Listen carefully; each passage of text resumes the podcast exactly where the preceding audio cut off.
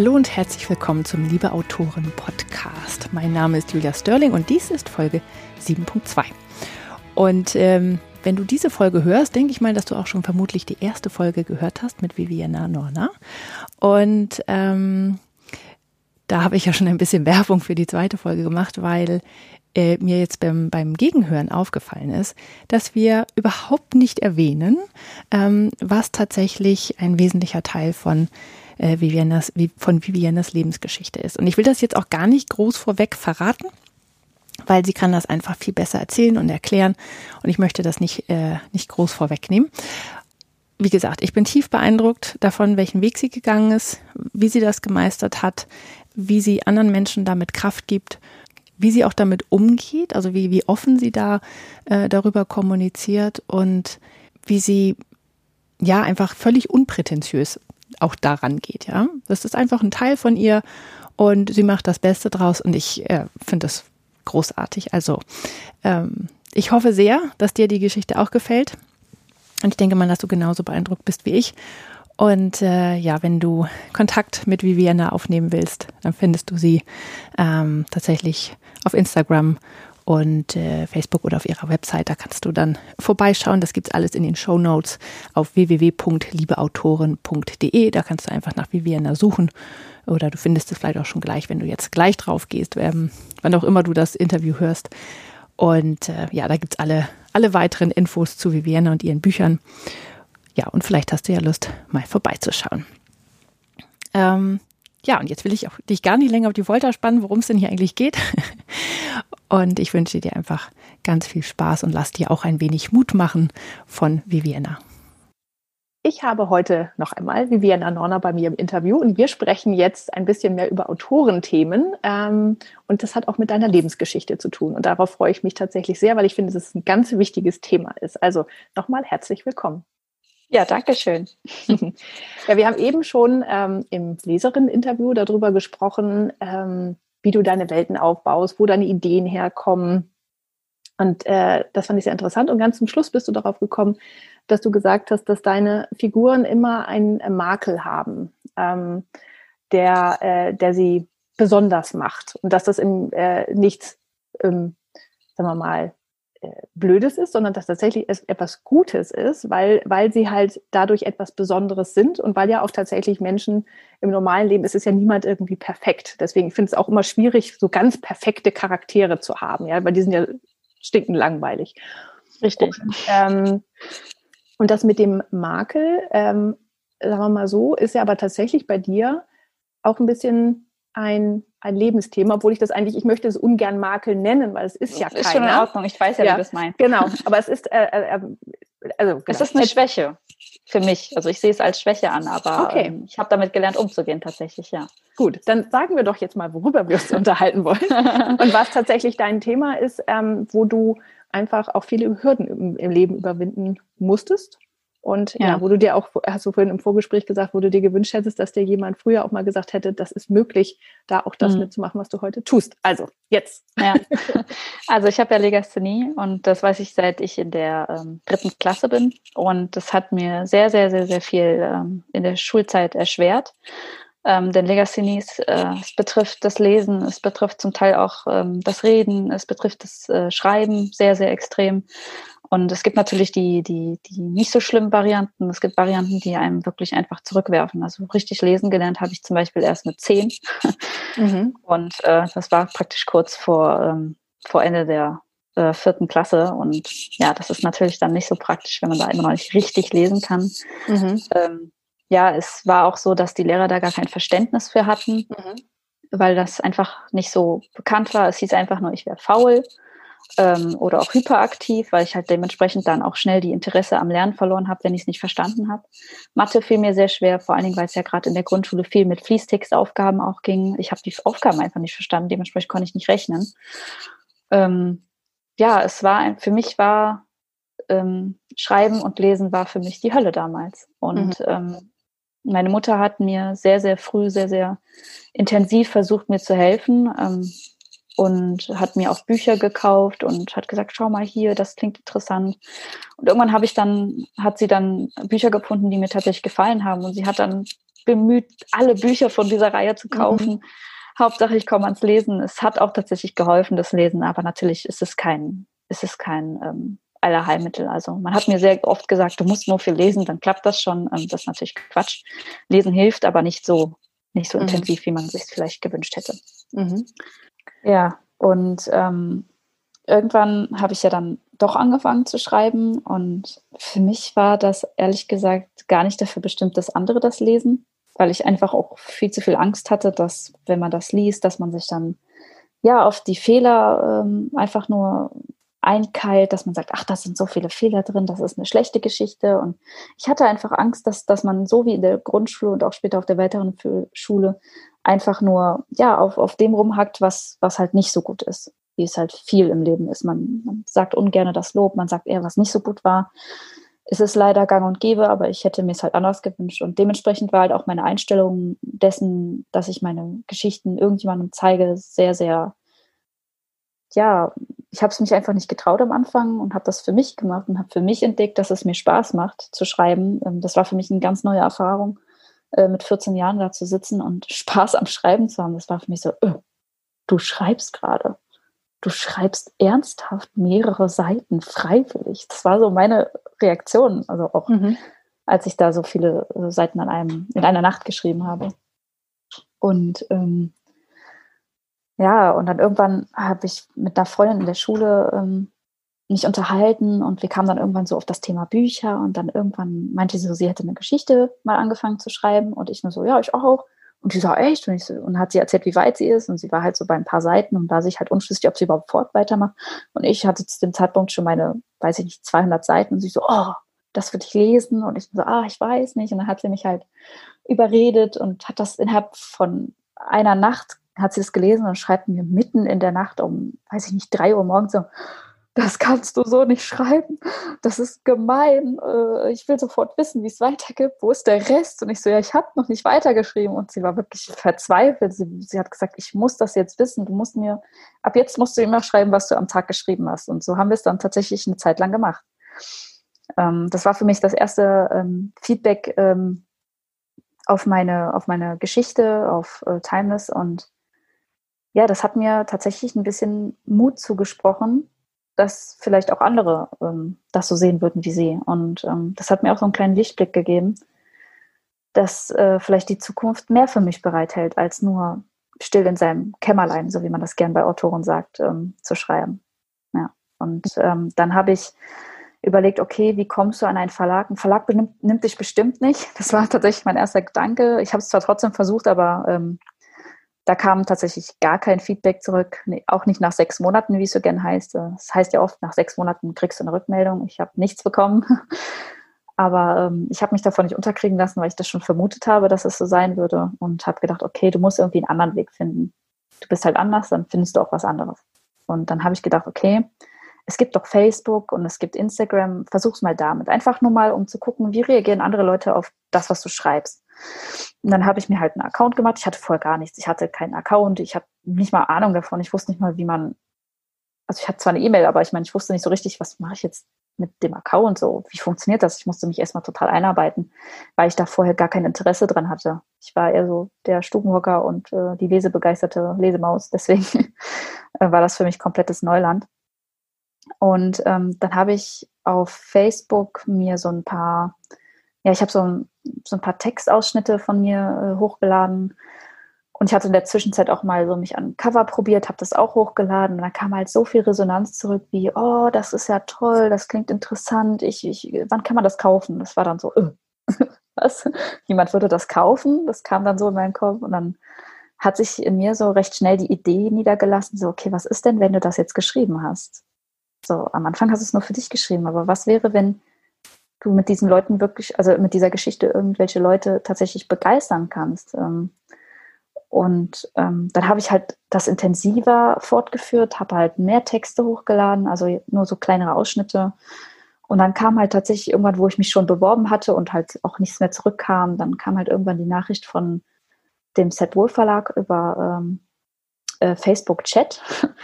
da hatte mir dann der Johannes geschrieben, der äh, Chef vom Set Wohl Verlag, also einer der Chefs sind ja zwei.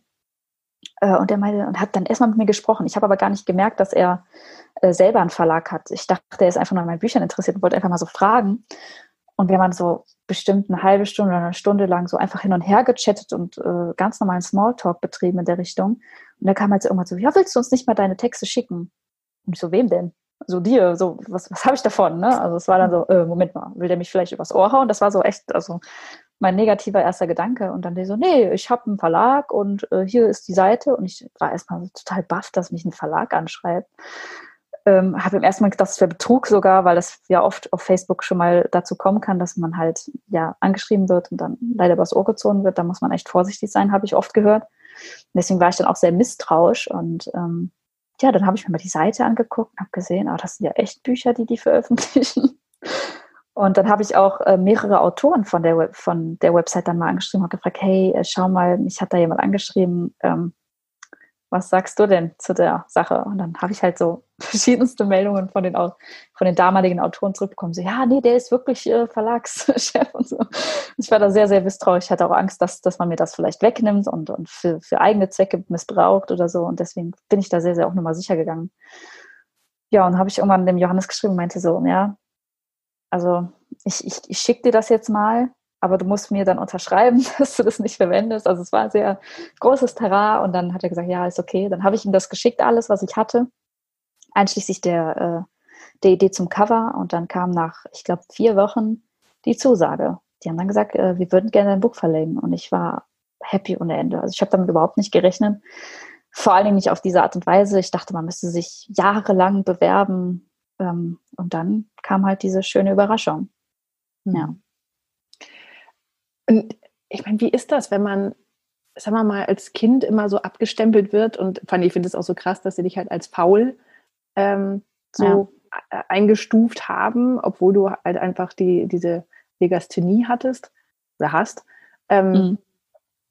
äh, wie ist das dann, wenn man auf einmal eine Zusage von einem Verlag bekommt, weil die die Geschichten toll finden, das, was man geschrieben hat, also das, mhm. was das Schlimmste früher für dich war, dass das auf einmal ähm, ja, von einem, von einem, im Grunde genommen ist das ja so eine Legitimierung, ja, wenn du das von einem Verlag äh, mhm. eine Zusage bekommst. Wie war denn das? Ja. Das war unglaublich, für mich ehrlich gesagt unbeschreiblich, weil ähm, also in meinem Kopf hat sich dann die Szene für mich dargestellt, dass ich halt auf einem Berg stehe und einfach nur so, ja, schreie. Ähm, es war einfach ähm, so toll. Also ich habe die Gesichter vor Augen gehabt, die mir immer gesagt haben, dass ich das nicht schaffe, dass ich nicht gut genug bin, dass ich das nicht kann. Und ich habe die Gesichter vor Augen gehabt und gesagt, ihr hattet Unrecht.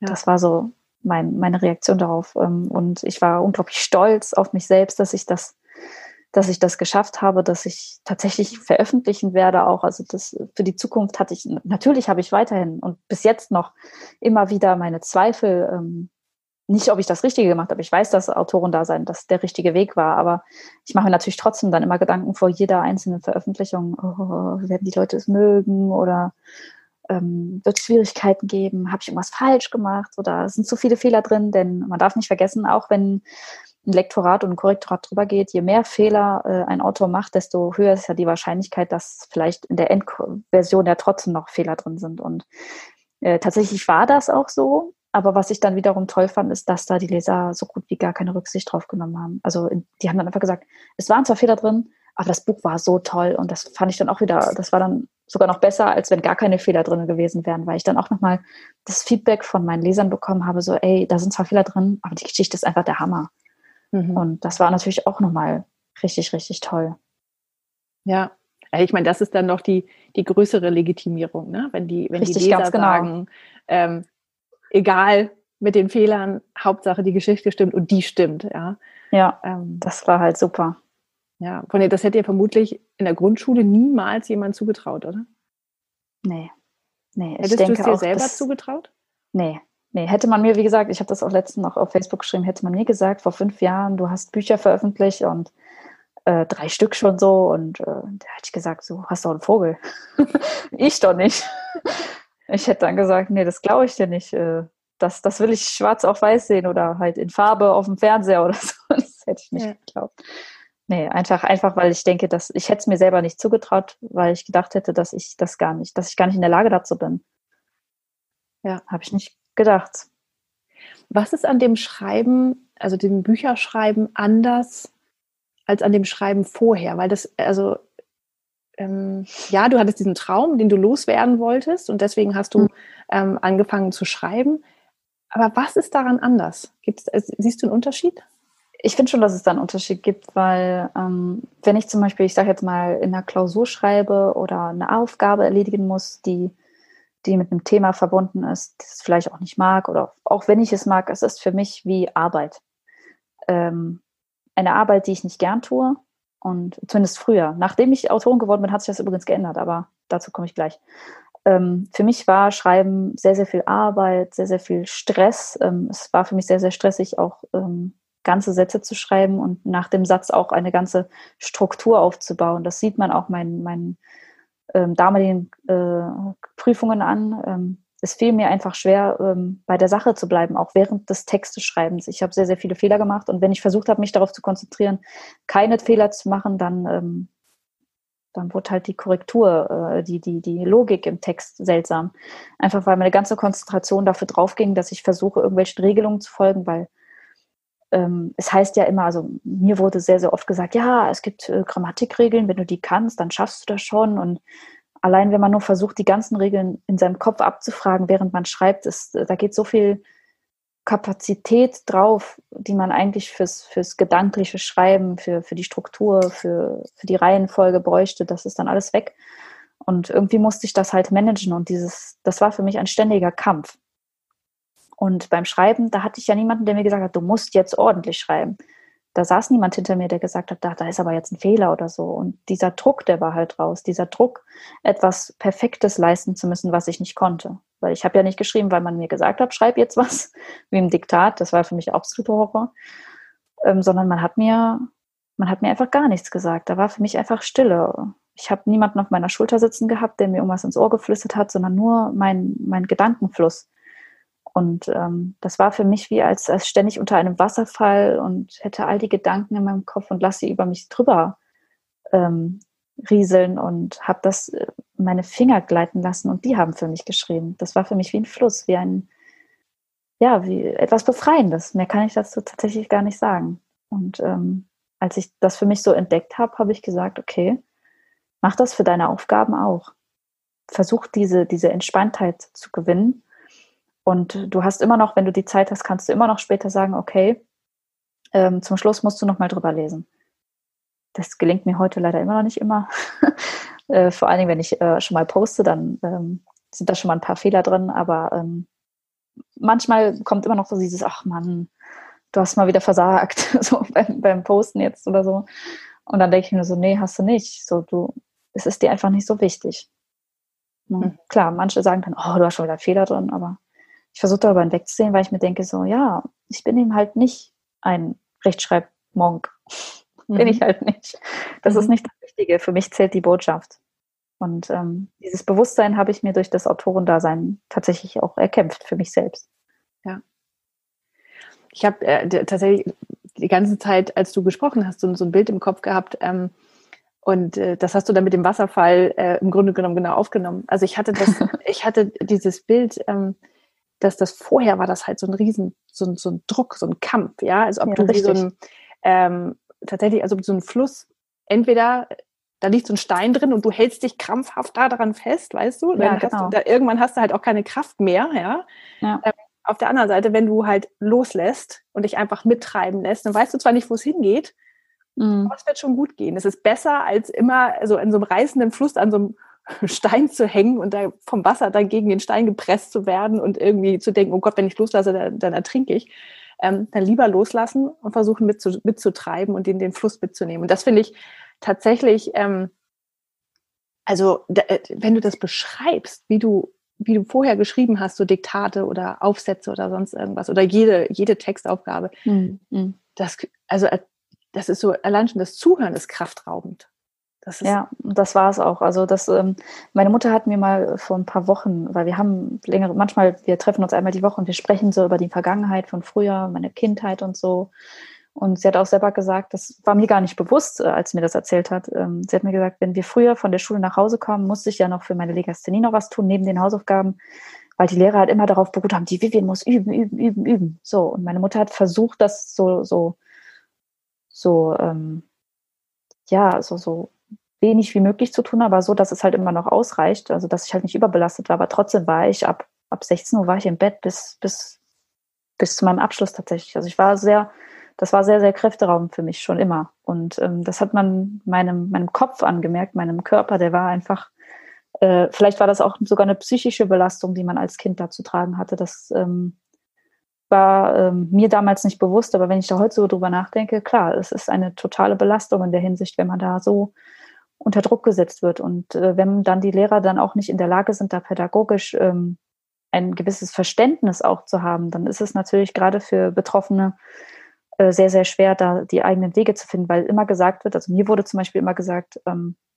ja, du musst es während Schreibens machen und ich habe für mich später festgestellt, es ist besser, wenn ich erstmal schreibe, was ich zu schreiben habe und zum Schluss gehe ich nochmal für mich Korrektur für Satz für Satz durch. Es hieß auch früher mal, ich soll die Sätze rückwärts lesen. Das hat mir gar nichts gebracht. Ich musste meinen eigenen Weg finden, weil das ist das, was viele Leute nicht verstehen. Ähm, für mich, ich kann nicht für andere Legastheniker sprechen, aber für mich ist ähm, zum Beispiel Wörter zu lesen insofern sehr, sehr schwierig, weil ich das wirklich Buchstabe für Buchstabe für Buchstabe lese. Ich kann das Wort nicht überfliegen. Ich muss mhm. das wirklich bewusst lesen. Ich brauche sehr, sehr viel Aufmerksamkeit dafür. Und ein Wort rückwärts zu lesen bringt mir gar nichts. Mhm. Ähm, und, oder einen Satz rückwärts zu lesen bringt mir nichts, weil ich, ich überlese die Worte ja nicht.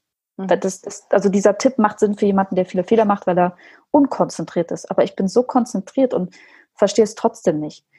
Ähm, oft ging es mir darum, äh, so Worte wie ähm, Psychologie, wo so wie ein Y drin ist, oder Worte wie äh, niemals mit IE. Ähm, tatsächlich musste ich die Worte auswendig lernen, damit ich weiß, wie sie geschrieben werden. Bis heute schreibe ich in einem Fließtext, sagen wir mal über zwei Seiten, immer noch die gleichen Worte auf den verschiedenen Seiten unterschiedlich. Mhm. Einfach weil mein Kopf, mein Kopf findet dazu keine richtige Struktur. Und ich kann's, ich versuche es immer wieder mehr anzeigen und ich lese ja unglaublich viel. Also es liegt nicht daran, dass ich zu wenig lese. Ähm, es fällt einfach schwer bis heute. Und ähm, ja, ich denke, dass, dass man da so richtig, richtig, hm, man sagt, also mein Lehrer haben gern gesagt, Heilung äh, gibt es nicht. Mhm. Aber man kann versuchen, sich damit zu arrangieren und das tue ich. Und ähm, meine Dozenten zum Beispiel, ich studiere ja, die wissen das auch und die sagen auch, ey, dafür, dass du das hast, hast du verdammt viel erreicht und dass du jetzt zum Beispiel was mit Journalismus machst, da sagen die auch, ey, Hut ab, mhm. wenn du das wenn du das so meistern kannst für dich. Ja, ich versuche mein Glück und ähm, klar, natürlich kriege ich manchmal einen auf den Deckel. Ich habe zum Beispiel mein Praxissemester gehabt und dann hatte ich auch einmal einen Fehler drin in einem offiziellen Text und dann habe ich natürlich auch ähm, meinen mein Ärger kassiert in der Hinsicht. Aber ähm, man lernt äh, aus diesen Fehlern und dann sagt man beim nächsten Mal, okay, hey, Kollegin, kannst du da mal vielleicht kurz drüber lesen? Ich bin mir bei dem und dem nicht so ganz sicher.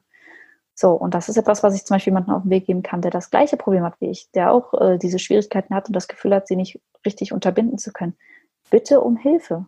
Hilfe zu suchen ist kein Problem und auch kein, keine Scham. Also da braucht man absolut kein, keine Angst vor zu haben. Klar, mag sein, dass der eine dann sagt, ach, du kannst mich nicht immer fragen, aber dann findest du einen anderen Weg. Es gibt äh, Rechtschreibprogramme übers Internet, Dudenkorrektur. Es gibt so viele Möglichkeiten. Natürlich ist das nicht die gleiche Leistung, die vielleicht jemand erbringt, der diese Schwierigkeiten nicht hat. Aber dafür vielleicht eine andere Art von Leistung. Ähm, vielleicht ist dafür der Inhalt besser. Also da muss man sich natürlich ähm, schauen, was, was da für einen gut ist. Mhm.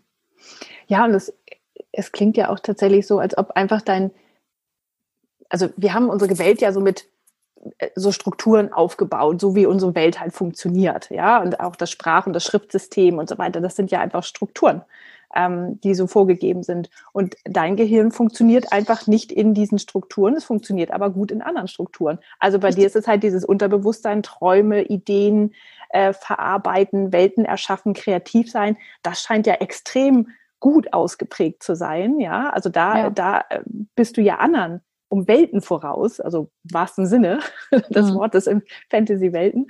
Ähm, mhm. äh, und aber einfach tatsächlich, wenn du auch sagst, du lernst es nicht, ja, im Laufe der Zeit. Also es ist nicht, entweder du musst sie auswendig lernen oder tatsächlich äh, es erschließt sich dir nie, egal wie viel du übst. Ja, Richtig. Dann, äh, ja, es ist einfach nur, dass dein Gehirn quasi nicht für unsere Schriftwelt gemacht ist. So. Und dann ist das einfach nur, das bedeutet nicht, dass du dumm bist oder sonst irgendwas, sondern es ist einfach nur, dein Gehirn funktioniert ein bisschen anders. Ja, ja das merkt man halt auch, wenn ich jetzt zum Beispiel ähm, ähm, also früher in der Grundschule war ja zum Beispiel Mathematik sehr textlastig und dann gab es eine Zeit, wo es ja gar keinen Text gab und da hatte ich Einsen in Mathe, wo ich mhm. vorher einfach fünf stand, äh, einfach durch die Textlast. Und das hat man halt sehr, sehr stark gemerkt, als ich dann auf die weiterführende Schule kam. Und äh, meine Deu damalige Deutschlehrerin dort, die hat das tatsächlich äh, verstanden und hat dann mit mir äh, nochmal versucht, äh, andere Lösungen zu finden. Ja. Ähm, das fand ich natürlich auch super, dass man sich da die Zeit nimmt. Ich hatte aber auch wiederum andere Gespräche mit Lehrern, die dann gesagt haben, ey, wenn du solche Probleme hast, was suchst du dann hier? Das war zum Beispiel auf dem Gymnasium so. Ähm, leider sehr, sehr bedauerlicherweise muss man sich das als äh, Legasthenikerin oder auch jemanden mit einer Leserechtschreibschwäche, ähm, das wäre die schwierige Form davon, ähm, leider anhören. Ähm, aber da muss man drüber stehen und sagen, ähm, das geht sie nichts an, wie weit ich komme. Das werde ich schon selbst herausfinden. Und wie man sehen kann, habe ich mein Abitur trotzdem gemeistert. Und ähm, da sage ich dann einfach, du hattest Unrecht. Also mhm. ich fand, ich habe mich mit der Lehrerin trotzdem gut verstanden, aber für mich war ab diesem Satz dann für sie so, mögen tue ich die nicht.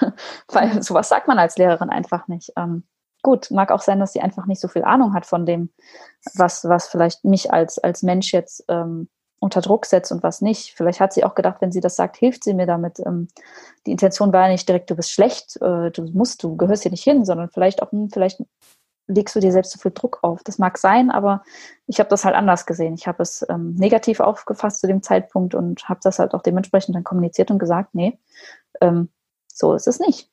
Mhm. Und, ähm, ich bin hierher gekommen mit einem Ziel und dieses Ziel will ich erfüllen und das werde ich auch. Ja. Und hast du auch. Ja, habe ich, ja. ja. Das Interessante ist ja, ist, ähm, also von der Grundschule aus, ist, es sind viele Leute, die mir das immer wieder sagen und deswegen ist es auch etwas, wo jemand, der zum Beispiel von der Hauptschule kommt, das heißt nicht, dass jemand nichts erreichen kann. Ähm, ich habe, uns hat man sehr, sehr früh und sehr viel vermittelt, ah, ihr müsst eine Ausbildung machen und ihr könnt nichts anderes und ihr müsst und ihr müsst und ihr müsst. Ich denke, das hat auch viel damit zu tun, dass sie Sorge hatten, dass wir sonst vielleicht ein, ein schlechtes Leben haben oder auch vielleicht nichts aus uns machen. Ähm, aber für die, die was aus sich machen wollten, war das halt immer so, du musst erst eine Ausbildung machen und kannst eigentlich nichts erreichen. So. Und deswegen habe ich dann für mich den Weg gesucht, okay, aber die Ausbildung gefallen mir nicht. Ähm, die Inhalte gefallen mir nicht. Das, was mein, mein Leben würde mir nicht gefallen. So, das wird mich unglücklich machen. So. Und da habe ich nach anderen Dingen gesucht und habe halt Studiengänge gefunden, die mir vom Inhalt her einfach gefallen haben, wo ich gesagt okay, um zu studieren, muss ich mein Abi haben. Und um mein Abi zu haben, muss ich einen Realabschluss haben. Und das gut Glück für mich war, dass ich auf meiner Hauptschule einen Realabschluss machen konnte mit Qualifikation und den habe ich angestrebt den habe ich auch gemeistert. Und damals haben die dann noch von der Schule gesagt, ähm, ah, willst du nicht doch erst meine Ausbildung machen? Was ist denn, wenn es nicht klappt? Und ich habe gesagt, nein, ich gehe direkt diesen Weg, weil ich habe schon viel zu viel Zeit hier verschwendet. Das habe ich denen also gesagt. Ne? Und ähm, ich hatte tatsächlich nichts auf der Hauptschule zu suchen. Das hat man dann gemerkt, als ich auf dem Gymnasium war. Ich war genauso gut wie jemand, der vom Realschule kam. Teilweise hatte ich sogar weniger Probleme als die. Und ich habe dann sogar den Deutschleistungskurs gewählt, auch wenn ich eine Legasthenie hatte und habe trotzdem noch recht gute Noten geschrieben dafür, dass ich das habe.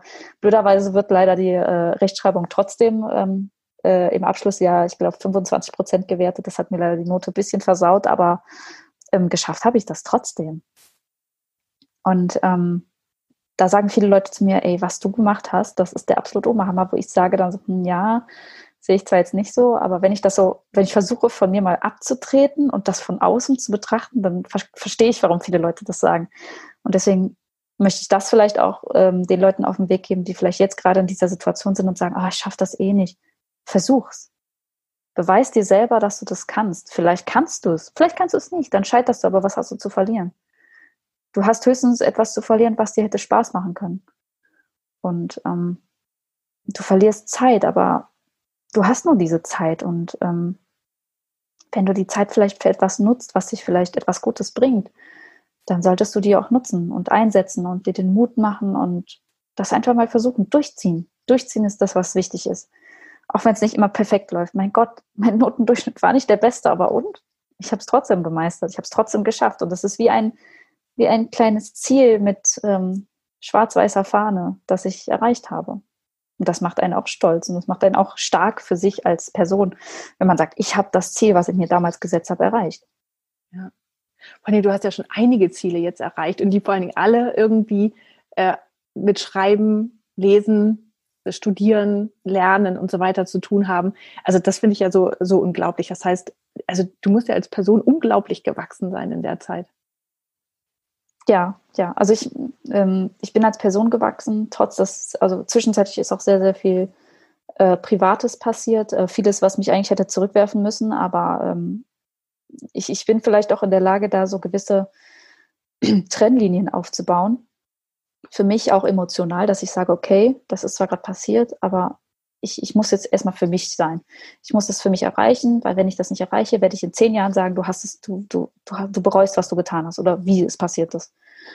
Und ähm, was mir auch sehr, sehr viel Kraft geschenkt hat, war eigentlich ähm, mein Mann und seine Familie zu dem Zeitpunkt, weil sie halt mich auch einfach bestärkt haben in dem, was ich mache. Also ich war natürlich nicht ganz allein. Ich habe das nicht alles allein geschafft. Und ich hatte viel Unterstützung und äh, die braucht man natürlich auch. Also man kann sowas, klar, man kann das im Alleingang machen, aber es ist natürlich immer besser, wenn man da so seine, seine Schulter hat, an die man sich festhalten kann, wenn man mal straucheln sollte. Mhm. Und das führt auch gut zu dem Punkt zurück, den du eben gesagt hast, ähm, um Hilfe bitten. Ja, Ganz manchmal genau. kommt die Unterstützung von allein ja. und manchmal muss man halt fragen, selbst bei nahen Angehörigen, dass man sagt, hey, pass ja. auf, ich krieg das gerade nicht hin kannst mhm. du für mich da sein? Und manchmal ist ja Hilfe nicht nur in Form von, kannst du nochmal drüber lesen, sondern einfach das Dasein und aufmerksam sein und hinhören und hinfühlen, wenn jemand, wenn es einem gerade schlecht geht, ja. Also richtig. Und ähm, ja, und ich glaube, das ist eins der wichtigsten ähm, äh, Fertigkeiten, die man sozusagen im Leben auch entwickeln kann, um Hilfe zu bitten. Ja? Weil wir sind nun mal soziale Wesen, ja, wir leben immer mit anderen Menschen zusammen und niemand muss es irgendwie alleine machen. Ja, richtig toll. Aber ich finde, das ist, also, das ist wirklich eine starke Geschichte und das ist so eine tolle Botschaft, die du da, ähm, da mitgibst. Ich mhm. hoffe tatsächlich, dass das ganz vielen Menschen hilft, die es hören. Das hoffe ich auch, ja. ja. Weil ich hätte mir gewünscht, dass man mir das ähm, damals gesagt hätte. Vielleicht hätte ich dann schon früher sogar veröffentlicht oder hätte schon früher angefangen zu schreiben, wäre vielleicht mit, mit mehr Freude oder mit mehr Vorfreude an die Sache gegangen. Mhm. Ähm, aber ähm, ja, ich wünsche, dass vielleicht Leute, die in meiner Situation jetzt sind, oder Menschen oder Mädchen, Jungs, ist egal, ähm, dass sie vielleicht sowas hören und sagen, okay, hey, wenn die das geschafft hat, dann schaffe ich das auch. Weil das ist, denke ich, etwas, was mir damals gefehlt hat. Ich hatte kein Vorbild, weil es, es wird nicht viel damit, ich habe tatsächlich das Gefühl, es ist ein Tabuthema, dass man darüber redet. Mhm. Ähm, es, vielleicht gibt es viel, viele weitere Autoren, die dieses, das gleiche Problem haben, aber sagen, ah, wenn ich das sage, dann bin ich stigmatisiert, dann reden die nur noch darüber, dann bin ich nur noch die legasthenische Autorin. Nein, bist du nicht. Ähm, das ist einfach ein Teil von dir. Das ist wie dein Haar, deine Brille, dass du, ich meine, ich habe ja auch eine Sehstörung, na und ich trage eine Brille und jetzt ist es doch auch etwas, was vollkommen normal ist. Und mhm. meiner Meinung nach sollten solche Themen eigentlich auch ähm, äh, ganz normal äh, kommuniziert werden. Also ich trage eine Brille, ich habe Legasthenie. Ist doch alles das Gleiche. So, so ja. sehe ich das. Und ähm, es wäre natürlich super, wenn es in diese Richtung geht. Dass es noch, dass es noch nicht so weit ist, das merkt man einfach. Ähm, aber ähm, wenn man darüber spricht, dann denke ich mal, sollte das doch auch einen, einen gewissen Nutzen haben. Ja, das denke ich auch. Und ich, ich werfe jetzt noch mal eine ganz gewagte These auf, ähm, weil du gerade gesagt hast, ähm, also natürlich hätte ich dir gewünscht, dass es dir jemand früher sagt oder dir das vermittelt. Ähm, mhm. Das, äh, das wäre für jedem zu gönnen in der Situation. Ähm, ich glaube allerdings, dass du, ähm, oder ich vermute mal, dass, dass wenn du das nicht gehabt hättest, diese Probleme, dann hättest du diesen Flow des Schreibens in dieser Nacht, als du 14 warst, gar nicht als so wertvoll empfunden. Weil du hättest ja, diesen Unterschied gar nicht so gesehen. Und dass du dich dann hingesetzt hast und gesagt hast, boah, ich habe das geschrieben, es hat mir Spaß gemacht und ich habe schon, was war das, 41 Seiten ja. ähm, äh, in, in einer Nacht geschrieben. Ähm, ich glaube, dieser Moment war für dein Autorenleben so, so wertvoll, mhm. weil du den Unterschied gesehen hast. Und natürlich hätte ich dir gewünscht, dass du diese Probleme vorher nicht gehabt hättest. Aber ich glaube, ähm, dann das macht die Bedeutung noch wertvoller. Genau. Und das ja. hat dich, das hat dich dann doch innerhalb kurzer Zeit dann doch zu diesen Büchern gebracht, ja, also diesen mhm. drei Büchern, die du jetzt schon veröffentlicht hast. Also dementsprechend mhm. ähm, manchmal sollen die Dinge auch so sein, auch wenn sie dann schmerzhaft sind. Ja, ja das sage ich mir auch immer wieder. Ja. Auch bei Kleinigkeiten. Man, manch, manche Dinge klappen nicht und äh, im Nachhinein denkt man sich so, vielleicht war, sollte es so sein. Ist übrigens auch etwas, was ich in meinen Büchern sehr gerne mache, das Schicksal. Ja. Ich, glaube nicht, ich, glaube zwar nicht äh, äh an, an, eine bestimmte Religion, aber ich glaube irgendwie daran, dass alles so ein bisschen ähm, vorherbestimmt ist und wir das vielleicht noch für uns mehr oder weniger entscheiden können. Das ist auch etwas, was in meinen Büchern, eigentlich in all meinen Büchern und ich hoffe auch in den zukünftigen Büchern immer ein Thema sein wird. Selbstbestimmung und Schicksal im, im ständigen Kampf sozusagen. Sehr schön. Also wie gesagt, ich hoffe sehr, dass viele ähm, das hören und ähm, selbst wenn sie nicht selber das ähm, Thema mit einer Legasthenie haben, ähm, dann gibt es ja manchmal doch immer Menschen im Leben, die sowas haben. Sei es Kinder, sei es Nichten, Neffen ähm, oder Kinder von Freunden. Allein, dass jemand da ist, der das sehen kann und sagen kann, mhm. hey, vielleicht ist es das, habt ihr schon mal darüber nachgedacht? Das hilft ja auch schon manchmal. Ja, ja. Dass dieses Kind sich zum ersten Mal gesehen und verstanden fühlt. Und wenn es nur dafür hilft, dass ein, zwei oder vielleicht noch ein paar mehr Kinder gesehen hm. werden und abgeholt werden, da wo sie sind, dann würde ich mich ja, sehr, sehr freuen, wenn das dazu beiträgt. Ja. Auf jeden Fall. Liebe Viviane, vielen, vielen Dank für dieses Interview. Das war ich super wertvoll. Und vielen Dank, dass du deine Geschichte mit uns geteilt hast. Das habe ich sehr gern gemacht. Wenn du noch mehr darüber wissen möchtest, wie andere Autorinnen ihre Bücher veröffentlichen, Marketing betreiben oder mit den alltäglichen Sorgen im Leben einer Autorin umgehen, dann schau auf der Website www.liebeautorin.de vorbei. Dort kannst du deine E-Mail-Adresse hinterlassen und bekommst eine Anleitung für den emotionalen Erste-Hilfe-Kasten für Autorinnen von mir, sowie immer alle aktuellen Infos zu neuen Interviews. Ich freue mich, wenn wir uns dort oder auf Instagram oder Facebook noch weiter austauschen. In den sozialen Medien findest du mich unter Autorin Julia Sterling. Vielen Dank fürs Zuhören.